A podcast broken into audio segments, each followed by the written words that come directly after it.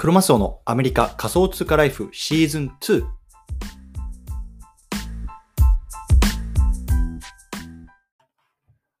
皆さんおはようございます。アメリカ西海岸在住のクロマスオです。今日は2月の20日、日曜日の朝ですね。皆さんいかがお過ごしでしょうか？今日も早速聞くだけアメリカ仮想通貨ライフを始めていきたいと思います。よろしくお願いいたします。さて、今日なんですけれども、今日はインタビュー会ということで、世界最先端の稼ぎ方、プレイトゥーアンって実際どうなのよ？こんなね、テーマで話していきたいなと思います。今日の対象のリスナーさんは、プレイトゥーアンってうさんくさいなとか、あとはね、実際どんだけ稼げるのそれってとか、そんな風にね、疑問に思ってる方向けの内容になってます。で僕自身は、ね、ブロックチェーンという技術にね、こう日々ワクワクしながら、まあ NFT だったり、DeFi だったりね、メタバースっていうところにね、まあ、少しずつね、こうあの学びながら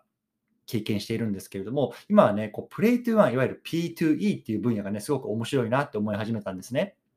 ということでね、今回はこうスペシャル企画っていうのを実施してみました。ね、あのブロックチェーンゲームのアップランドっていうゲームがあるんですけれども、そちらのね、日本人コミュニティのジャグラー総監督ことジャグピーさんっていう方をね、ゲストにお迎えして、いや実際ゲームで稼ぐってどういうことなのっていうところをね、話を聞いてきたので、今日はね、そちらをこう皆さんにあのお届けしたいなと思います。ぜひ楽しんでください。うん。でね、そもそもこう、 Play to Earn って何とかね、アップランドってどんなゲームとかね、そんな風にね、あの考えてる、思ってる方はね、概要欄の方にね、僕が過去に撮った、あの、ポッドキャストの方貼っておきますのでね、そちらの方で、まずね、こう、事前に予習していただけてもね、面白いかなと思います。はい。ということで、早速聞いてみてください。はい。ということでね、あの、今日はこう、スペシャル回ということで、ジャグラーソン監督こと、ジャグビーさんをお迎えしました。うん。でね、今日のテーマなんですけれども、今日はこう世界最先端の稼ぎ方、プレイトゥーワンって実際どうなのよっていうね、テーマであの話していきたいなと思います。でね、あの最初にちょっと断りの方をさせていただきたくて、あの Not Financial Advice っていうところをね、まあ、ちょっとあの言っておきたいんですね。で今回多分ね、あのジャグピーさんの方からも、まあ、ちょっとね、お金の話とか、まあ、投資の話とかね、ぶっちゃけこれぐらい稼げてるよ みたいな、まあ、そういうところがこうざっくり出てくると思うんですけど、まあ、これはあくまでも、まあ、あの一プレイヤーの話であって、別にあの僕もジャグさんも、だからこの投資しようとかね、そういうところをこう押してるわけではないというところはね、まあ、最初にこう断りとして置いておきたいなと思いますので、よろしくお願いしますというところで、ジャグピーさん、どうも、はい、こんにちは。よろしくお願いします。はい、よこんばんはいやー、こんにちは。嬉しいですよ。本当ありがとうございます。来てくれて。いえいえ、もうこうやって海をまたいで、こういう出会い、こういう形で配信できるあの、感動してます。いや、本当ありがとうございます。ということで、あの簡単にあの自己紹介の方だけはいいいですか、本当にサクッと。あはい。えっ、と、ジャグラ総監督ことジャグピーと申します。えっ、と、もともとは、あの、クリプトとか仮想通貨とかですね、あの、興味を持って、まあ、2017年末の、あの、まあ、出川組と呼ばれるようなタイミングから、触ってきたんですけど、はいはいあ。のそこから先結構大損をこきまくってですね、私も。はいあのはいはい。では失敗して、で、並行してこう、ブロックチェーンって実はこう、ゲームとかでも使えるということで、あのうんゲームとかを触り始めて、で、そこからですね、あの、投資はこう、仮想通貨とかの投資はやっぱなかなかうまくいかないけど、ゲームはちょっとこう、軌道にこう乗ってきたという形で、今、ゲームを専門にしているのが、えー、まあ私のスタイルです。あーすごいですね。はい。2017年組ですか？仮想通貨あの。ーはいあそうそうですね、コインチェックの前とかですけど、はいはいそのまさに盛り上がった時に、その後半ですね。ビットコインですか？じゃなくて、もっとマイナーなアルトコイン。あもうあの、はいアルトコインとかコインチェックそれこそ触ってたんで、はい。ビットコインだけじゃなくて、はいあそこで使ってたイーサリアムとかへとかですかね、マイナーなのいっぱいあったと思いますけど、ーはいはいはいはいはい。すややっぱりあれですか、そのちょっとあの仮想通貨って儲かるんじゃねっていう、なんかそういう投機的なギャンブル的なところがまず入りなんですか、その2017年に入ってる人ってなんで仮想通貨のことを知ったのかなっていうの、なんか単純に疑問なんですけど、覚えてます？最初はでも、いややっぱりそこ、そこですね、その、はいはい。なんだろう、新しいもの自体は好きなんでうんうんですけど、まあ、はいプラス、あの、なんだろう、自分でもやっぱり、あの、本業以外でも昔から、はい。あの、副業的なことをしたりとか、そういうのが好きだったりうんうんうんで、まあなんかもう、まあ、いいかなってところで、はい。あの、触ってみたって感じですかね。なるほど。まあ、じゃあ、ちょっとそれがこう、まあ、転じて、今こう、ブロックチェーンゲーム、まあ、すごい盛り上がってますけど、こう、はいいろいろされてるって中で、今、どれぐらいブロックチェーンゲームやってるんですか？アップランド含め。えっ、と、今は、えっ、と、10個ぐらいは、えっ、と、計画してるんですけおど、その中でも、でもメインでやってるのは、ち力を入れてやってるというのは 5, 5個ぐらいですかね。あ、そうなんですね。ちなみにど、どういうあのゲーム名ですか？ゲームですか？あ、5個は、5個えっ、と、メインでやってる方は、まあ、アップランド以外だと、スプリンターランズと、エイリアンワールズと、あと、ソラレ、ソレアって本当は言うらしいですけど、あの、えっ、と、カードで遊ぶゲームとか、最近流行ってるステップ N と呼ばれる、はいはいはいはいはいはい。あの、Move to Earn という、はいあの流れを汲むゲームですとか、この辺があの投資としても、まあ、あの注力している5個、はいはいはい。あとなんかたくさんこう昔から触ってるものとかが、なるほど。日本だとこうマイクリプトヒーローズとかこうあの、はい。大大御所のところとかも、まあ、あのけ継続してるっていう感じですね。なるほど。いや、ちょっと Move to Earn とかね、また新しい言葉ができた出てきたので、ちょっとね、あのこの辺はまたね、あの僕のポッドキャストとかでも、また別枠作ってね、あの少し取り上げたいなと思ってるけですけれども、本当にね、あのこのクリプトとか、このブロックチェーンゲームの世界ってこう、日々新しいものが出てきてて、まあすごく面白いなと思ってるんですけれど、うんじゃぶっちゃけた話、あのこの月にね、このじゃあ5個、10個っていろんなゲームされてると思うんですけど、トータルでざっくりこんぐらいこうなんかリターンっていうか稼いでるよみたいなのって言える範囲でいいんですけど、どれぐらいなんですかね？えっと、あんまりこう、多分そうん。こまでそういう話を具体的に聞くことはないんですけど、はい。こえっとですね、これ実はすごく計算が難しいと思っていまして、あの、まなんだろう、昨年末から今年って、えっと調子よくこう自分の中では来てるんですけど、うんただその中で手元に入るトークンとか現金がいくらあるかっていうと、正直月にうん1万円とか2万円のレベル。しかないんですよ。はい。で、じゃあそれはなんなんだ、それ夢がないように思うじゃん、思うんですけど、はいはい補足すると、あのメインがですね、やっぱり投資というより、長期的な投資だったり、あとはいゲームゲームなんですよね。はい。ゲームプレイっていうところを考えると、実はその収益を、目先の収益をあの考えていなくて、うんもらったら何かそそれを使って強化するとか、はい。あと、うちにもある NFT をたくさんもらう。うん NFT のゲームで言うとゲーム内のアイテム、はいあのまあ、ドラゴンクエストで言うと銅の剣みたいな、そういうものですけど、それが10万円の価値とかあるものも例えばあったりするんですけど、はい。そういうものを別に売ることもないし、今後有利に進めるために取ってるという意味で、あのでこれがだから、あの実際ですね、その換金してか、まあ、お金にしたらいくらなのって考えると、あの今だとその30万とか毎月安定して、すごいっすね。そうですね、換金するとそういう額のものを得てるけど、現金で言うと、本当に1、2万とかはい。そんな世はいはいはいはい。で今やってるっていう感じですね。なるほど、なるほど。つまりあれですよね、そのまあ、株とか不動産とか、そういうような、まあ、いわゆる伝統的な資産でいうと、いわゆるその含み益みたいな、あの概念でいうと、そういう30万ぐらいあるけれども、じゃあキャッシュフローとして、じゃあ実際自分の、まあ、ポケットの方に毎月入ってくるのは、じゃあはい1万、2万とかそういうぐらいっていう感じですよね。そうですね。なるほど、すごい。でも30万か、すごいっすね。やっぱりでもそういうのは、まあ、あの今現段階だと、そういう売らずに持っておいて、まあ、将来のこのためにどんどん強化していくみたいなのが、まあ、基本戦略っていう感じなんですかね。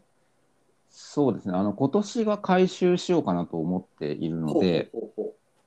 まさに温めてきたものを、ううん、今だからその資産評価額っていうのをちゃんとですね、実は管理していて、え。あの毎月30万とかもこれもあの毎月いくらなのかっていうのを、はい。まああの概算ですけどーうんうん、あの収支として計算してきてるんですよね。その成長が。だから NFT とかどれぐらい毎月増えるかっていうその毎月の収入がいくらなのかっていうのを見てくると、今こうようやくこの毎月軌道乗って15万20万25万30万みたいなのが、どうんえっとこの2月とかの今のステータスって感じではいはいはいはい。でそれが毎月結構積み上がってるので3年分ぐらいになってると総合的なこの資産評価って、はいはい。あのまあ、想像にお任せしますが、あのうん普通に小さくはない。すごいですね。え、じゃあ、その、もいわゆるその、なんていうんですか、じゃあ自分がこう、自分のポケットから、じゃあ、え、円、いくらかっていうのをこう出してから、まずは始めてると思うんですけど、その、はい、円資産として結構そこのゲームにぶっ込んでるというか、あの、金額って、ざっくりどれぐらいなんですか？その、毎月30万を得るための、まあ、いわゆる元手ですよね。その投資でいう。はい、はい、はい。それってどれぐらいえになるんですか、ーっと、これも結構難しくて、その、はいはい。お金が多数のゲームをやると、そこから結構完了してやり取り、やりくりをし,、ま、してきているっていうところがあって、なので、実際投資したようで、その、使ったのは10万とかあっても、それは他のところから得た10万だったりするっていうのがあってなるほ、ど、なるほど、なるほど、そうですね。どうやってやるかっていう言われると結構難しいんですけど、はい。ただ自分の懐から出てった現金だと3年で合計するともう150万とかそんな感じになってると思います。いや、なるほど。でも、あの、これ、ね、あの、リスナーの皆さんも、ちょっとさっとこう計算してほしいんですけど、自分のポケットから150万で、毎月30万相当の、まあ、いわゆる、実現してない利益で、してない利利益ですけど、出てくるっていうと、めちゃめちゃリターンとしてはやっぱ高いですよね、このブロックチェーンゲームとかプレイトゥーンっていうのは。だからまあそれを投機的と捉えるか、まあなんか将来成長する産業だからって捉えるかはまあ人によってそれぞれだと思うんですけど、これはやっぱないですよね、この伝統的な資産ではこの この利益率は。あの、これ結構危険なのでちょっと言っときたいのが、あの、全員がこうなるわけじゃなくて、私も失敗、この10個やってると最初の方に言いましたけど、10個とか、はい。あの、失敗したものが、本当は20個やって何個か失敗とかあるので、うんうんうん結構ですね、ぜやっぱうまリスクも取って、うまくやらないと、あの成長させていけないと思いますね。あーこれはね、あの本当皆さん聞いといてください。これ、もうぜこれが普通じゃないんだよっていうところですよね。だから。あそうですね、もうあの 絶対プレイトゥーアンは全員がプレイするだけで遊べる世界があるあ、お金を稼げる世界があるわけではないというのは、本当にちょっとあの覚えておいてほしいなるとは思います。いや、あの、そこすごく面白い視点というか、僕も聞きたかったところで、実は僕って全然その、もともとゲーム、その、それこそその、じゃあ、任天堂のゲームボーイとかですらあんまりやらない、あの、タイプの人間なんですね。で、まあ、あの、そういう人間から見ると、もう、本当にゲームって、どう、何を選んだらいいのかとか、どこを選んでいるとかって全然わからないんですよね。はいで、ジャグさんみたいに、その、じゃあ、ね、5年とか3年とかっていう、この、あのいわゆるブロックチェーンゲームみたいな業界に足突っ込んでて、で、まあ、ある程度こう投資もして、まあ、リターンも得てるような人から見て、そのこれから伸びていくゲームってこういうとこにあるんじゃないかとか、俺はなんかこういうようなとこにあの着目して、まず見て、で、伸びそうだったらもっとお金入れていくみたいな、なんかどういうところに着目してるんですか、このブロックチェーンゲームを見る際。そうですね、えっ、と、し見るところとしては、あのさっき最初にこう5個ぐらい注力してるゲームあると申したと思いますけども、そこの5個ってあの私の中では共通していて、はい。あのお金稼ぎが、収益がですね、目先の収益が、えー、といくら稼げるかっていうのを前面にこう出して、出しすぎていなくても人気が維持できているなるほど。なんですよ。はいはいはい。かなり失敗してる例を見てると、うんそのうんソーシャルメディアとかで皆さんが言ってる中の、やっぱリスクを取りすぎて、あの収益が落ちたらもうみんな離れるようなゲームが多いんですよね。うーん、なるほど。目先のトークンの価値が下がって、はいはいはいそしたら絶対やらないよねっていうようなことがいっぱい起きていて、はいはいはい。でも僕の中でやってるものってそうじゃない、あのやる意義あるなっていうものとかを中心に、にあのまあ、その落ちにくい安定感っていうのもありますけど。まず第一にしてそこはあの軸足を置いてるっていうところがあります、ね。なるほど、なるほど。あのー面白いなと思って、で、まあ、ちょっとね、あのこの後のちょっと質問にも少し移ると移るんですけど、そのね、あの今ね、この最も注目しているゲームね、あ多分アップランドって、まあ、僕らがこう共通でやってるゲームだと思うんですけれども、はいアップランドって、あのまあ、多分これ、リスナー聞いてる方あの、あまり詳しいところ知らないと思うんですけど、確かあの2週間、3週間ぐらいまで、あのベースの利回りみたいのが、確か17%とかありましたよね。あ、そうですね。年年はい、そうですね。年そう年間。17%とか18%ぐらいあって、だから、はいあの変な話、お金入れてるだけで18%どんどんどんどん入ってくるみたいな、もうなんか、本当株式と比べるとバカみたいなあの利回りだっうん。たんですよね。で、それが14%にドン、14%ぐらいにドンって下がったじゃないですか。そうですね。はい。でつまりあの、今、ジャグさんが言ってたことって、この17から14に起きたときは、普通はこう人が離れていくと。あ、このゲームもう収益性下がったから離れていく。はいはいでも、ここで離れないゲームが、いわゆる強いゲームっていうことですよね。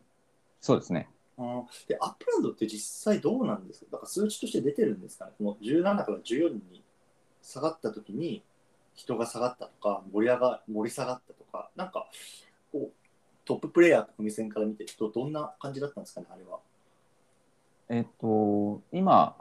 現在、あの、はいそのタイミング以降で、今の状況って、あの、ユーザー数としては全然下がってなくて、はいはい。ちょうどですね、これはアップランド側の運営陣も優秀なので、それをさ、その利回りを下げるタイミングで、そのこの売り上げの上がるように、ロサンゼルスという新しい都市のうん。エリアを、まあ、大々的に開放して、ユーザーをまず増やしているので、はい、見かけ上は全然成長していて、それであの、ちゃんとこのダップレーダーっていうあの、はい。ブロックゲームをとか、あの、DeFi とか、いろんなものをこう、クリプト周りの、えっ、と、ランキングとかをしっかりこう、あの、統計取って出すメディアがあるんですけど、はい。まあ、そこでダップレーダーで今、あの、週間だとアップレアップランドは3位なんですけど、はいここもですね、1ヶ月前、2ヶ月前って5位とか、うんもうちょっとでこうあのベスト5と6位とかだったんですけど、はい上がってきてるぐらいなので、なるほどね。全然むしろ陰りはないのが今の状態じゃないかと思ってます。なるほど、なるほど。いや、あの、アップランドって、僕、むしろ僕はアップランドしかやってないんですね。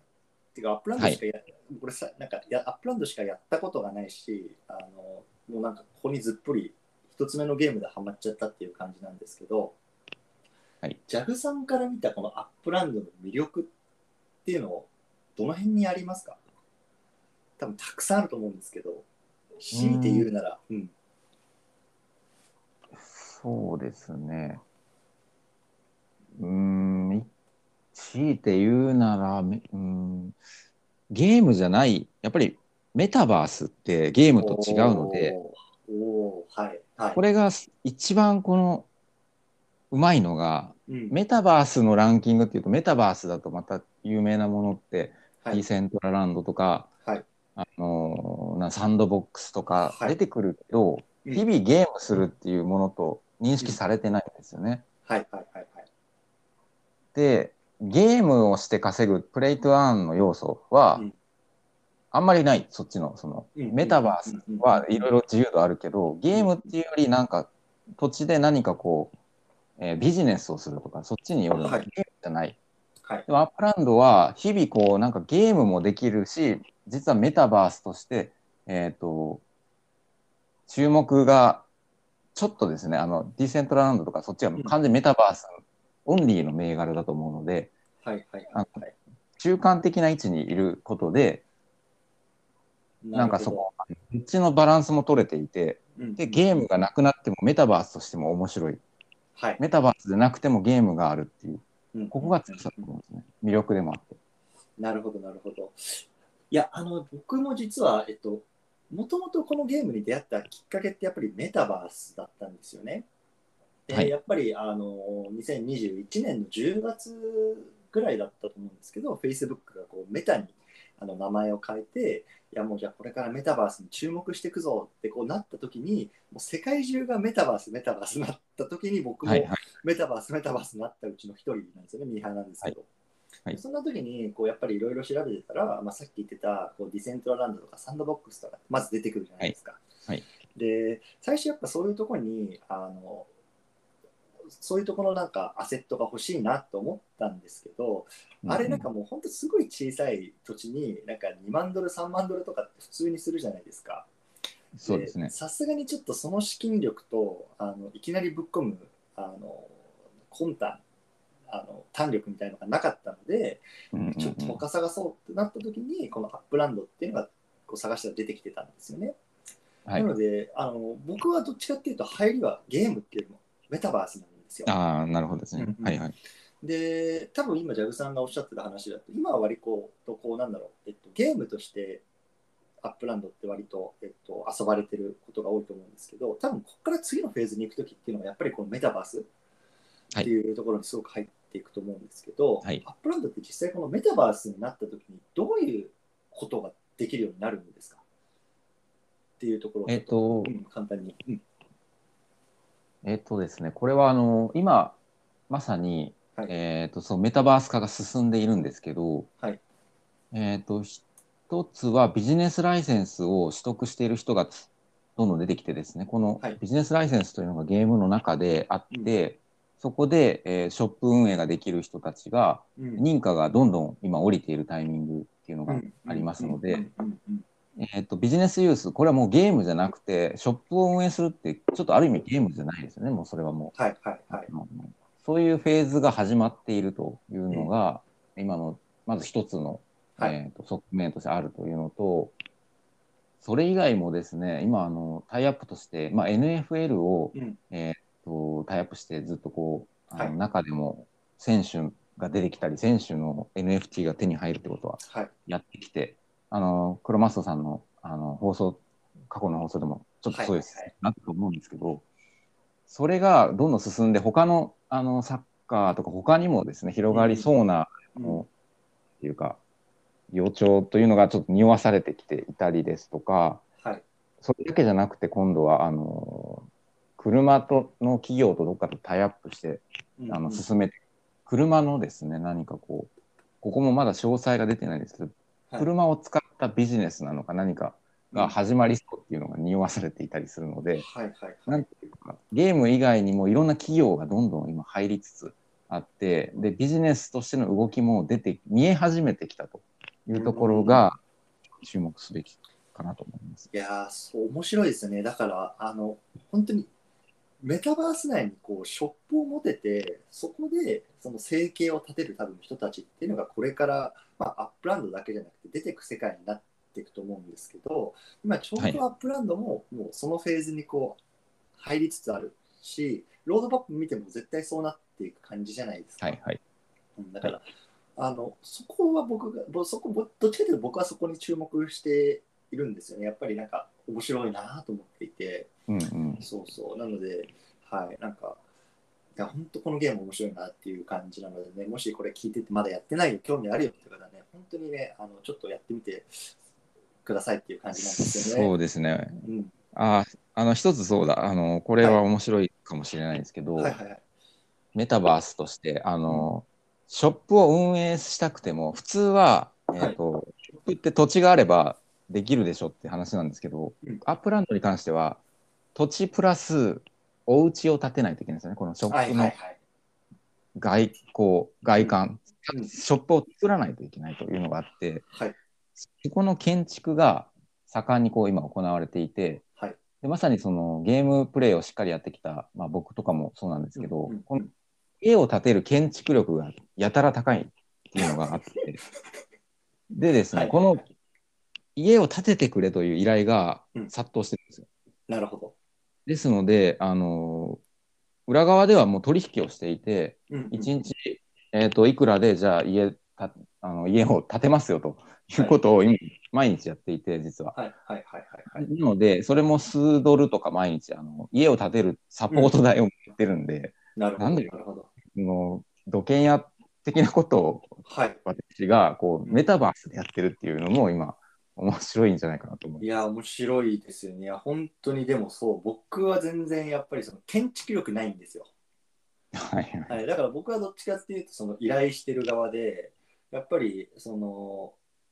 次のステップを見たときに、この建物っていうのは絶対に必要になってくる要素だと思うので、はい。今、ジャグさんが言ったみたいに、やっぱり建築力がある人、ない人ですごくあの市場価値みたいなの変わってきますよね。で、やっぱり今、建築力がある人にすごく、まあ、重宝されてる。そうですね。で、うん、なんかそういう、一筋縄じゃいかないんですよね、このゲーム、本当に面白い そうなんですようんしかもその僕とかは一人でもある程度建築力あるんですけど、周りにもですね、建築会社ができてるんで、日本にもありますし、はいはい。コミュニティと建築力をもう10人とか集めることで高めて、うんで、受注してるんですよ。まさに。もう起きてる世界で。はいはいはいはいはもなんか普通のゲームじゃないんですよね。い。なるほどね。ゲームプレイもあそこでもまた経済圏が生まれるわけです。そのゲームの中でも建築経済圏ができるし、ショップ経済圏ができるし、でこれからわかんない。車がもしできたら、カーディーラー経済圏ができる。しとか、はい。なんか、今までのゲームって、その一つのゲームの中で大体できることっていうのが限られてると思うんですけど、このメタバースになっていくと、もうなんか可能性が本当無限大というか、うんうん、うん、そそれこそなんか、まあ、か稼ぐ方法がいっぱいあるありますよね。そうなんですよね。うん、なるそほど、ね。こは違いますね。あのメタバースっていう点が、やっぱり柔軟性、自由度が高いものがあるから、うん、自分でビジネスを作れる場であるので、普通のゲームだけじゃなくて、うんやっぱゲームってどちらかというと決められたルールに沿ってはい、プレイするのがほとんどのゲームだと思うので、うんそこが自由に広がるのがメタバースの面白さであり、うんメタバースとゲームが合わさったものの強さだと思います。なるほど。いや、これはあの今日の名言ですね。本当にそうだと思います。あのね、そうですね。だから、あのこれ聞いてて、いや、俺はゲーム興味ないよとかね、そういう方でも、あの例えばビジネスなら興味あるよとか、なんかあの0から1を作り上げるの方が好きだよとか、そういう方はね、ぜひこのメタバース内で何かビジネスを起こすっていうところも、ね、念頭に入れていくと、多分このメタバースって多分絶対に伸びていく分野なので、まあ、いわゆる、なんだろう、波乗りとかって言いますけど、うん多分そこで何かしらね、こうなんかあの考えていくと、なんか知らないうちにこうなんかね、自分の収益とかっていうのもなんか上がっていくのかなっていう気がするので、ね、本当にゲーマーだけじゃなくて、ね、このビジネスマンにもなんかこう、やってほしいなっていうゲームの一つかなとそうですね僕は個人的に思ってますというような感じですね。はい、でちょっとね、最後の質問させていただきたいんですけど、あの今までこういろいろ話してきた中で、あのゲームでこう稼ぐのが向いてる人もいれば、向いてない人もいると思うんですけど、なんか、ジャグさんから見て、どういう人が向いてるよとか、こういう人は向いてないんじゃないとか、なんかありますか？えーっと、そうですね。3個ぐらい、うんえーっと、ポイントとして挙げさせていただきたいんですけど、はいはいはい。ひ一つは、これクリプト、まあ、あの、投資とかも含めてですけど、はい情報感度の高さうん。が、えー高い人。はいはいはい。まあ、これは、あの、最新の情報とか新しいその案件っていうものを常にキャッチアップしていくのが好きで、あの情報収集を毎日いろんなメディアからやっても苦じゃないような人っていうのは、一つこうアドバンテージがあって向いてると思いま。すね。であと2つ目が、まあ、ゲームだけでなくてはい投資にもやっぱりその関心が高いことっていうのが。やっぱり向いてる人かなと思ってます。はいはいはいはい。で特にですねこれあのゲーマーっていうよりやっぱり周りの人見ると、うん投資やっぱ不動産投資をやってますとか株式やってる人もうんういますし、はい。あと投資じゃないですけど僕もそうだったんですけどあのパチンコが好きですとかほそういう人も、ね、やっぱりお金が動くのが好きな人なるほどね。でただ大体ここにいるのは結構勝ってる人が多いですけどはいはいはい。やっぱりそれでも理論を立ててこう回収してこう あの勝ち進むっていうのが好きな人、こういう人結構多いなと思っててですね、うん、なるほどなるほど。ただのゲーマーっていうよりはやっぱりそのそれで収益化するっていうのがあのすごく楽しめるような人うんうんは、えー強いと思いますね。うんうんうんっていうのが2つ目。であと3つ目として最後にあのコミュニティを大切にできる人なるほどね。はいはいはい。大事な気がしてましてはいはい。あのこれってす実はですねあの大体のゲームって本来のゲームは家でこう、うんこもってなんかファミコンとか昔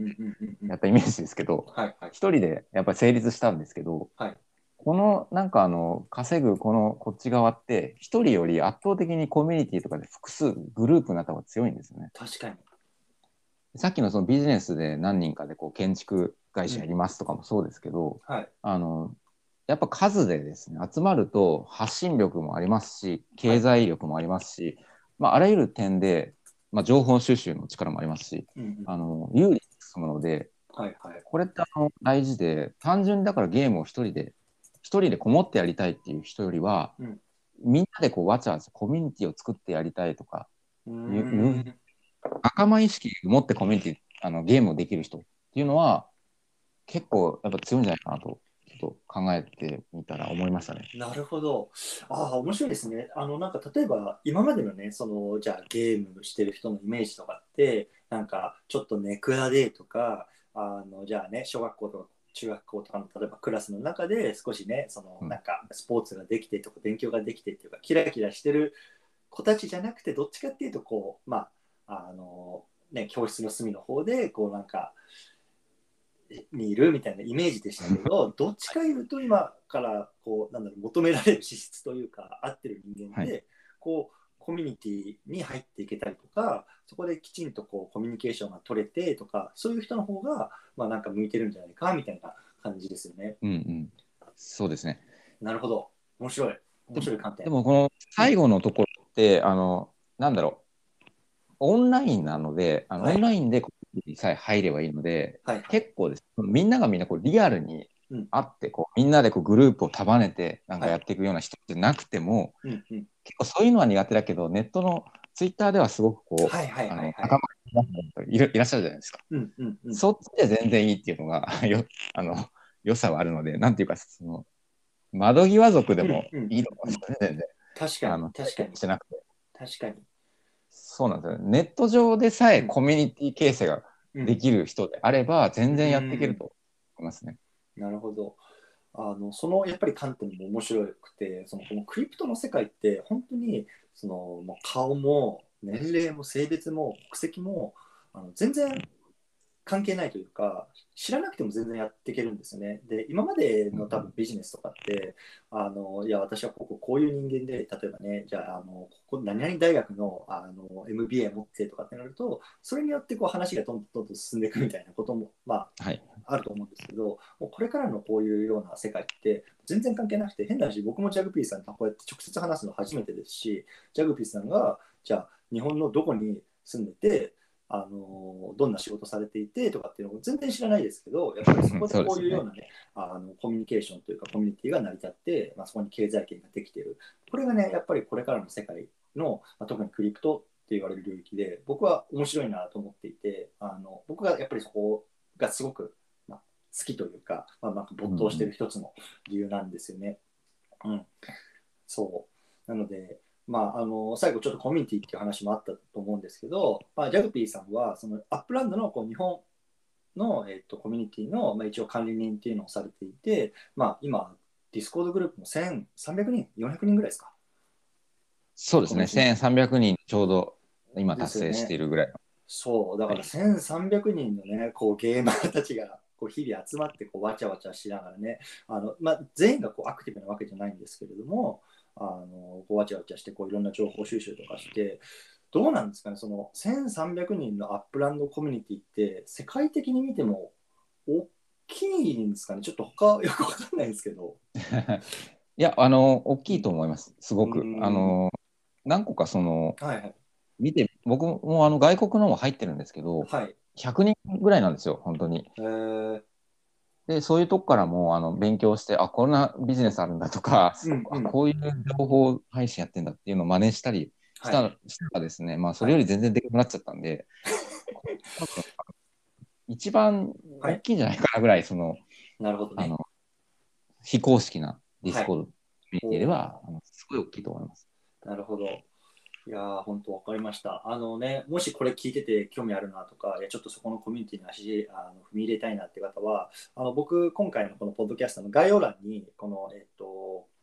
インビテーションというか招待リンク貼っておくので、もしね、あの興味ある方、ぜひ遊びに来てほしいですし、ね、あの本当に楽しいので、ね、あのお願いしますというような感じで、まあ、ちょっと今日はこの辺りにあのしたいなと思うんですけれども、ジャグピーさんの方でなんかあの、ね、告知みたいな、なんかこういうことに最後言っておきたいみたいなのあれば、あのぜひこの場を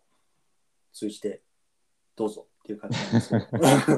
けど。いや、まあ私別に告知っていうほどこう大してこう何も芸能界でもないから 告知するものはないんですけど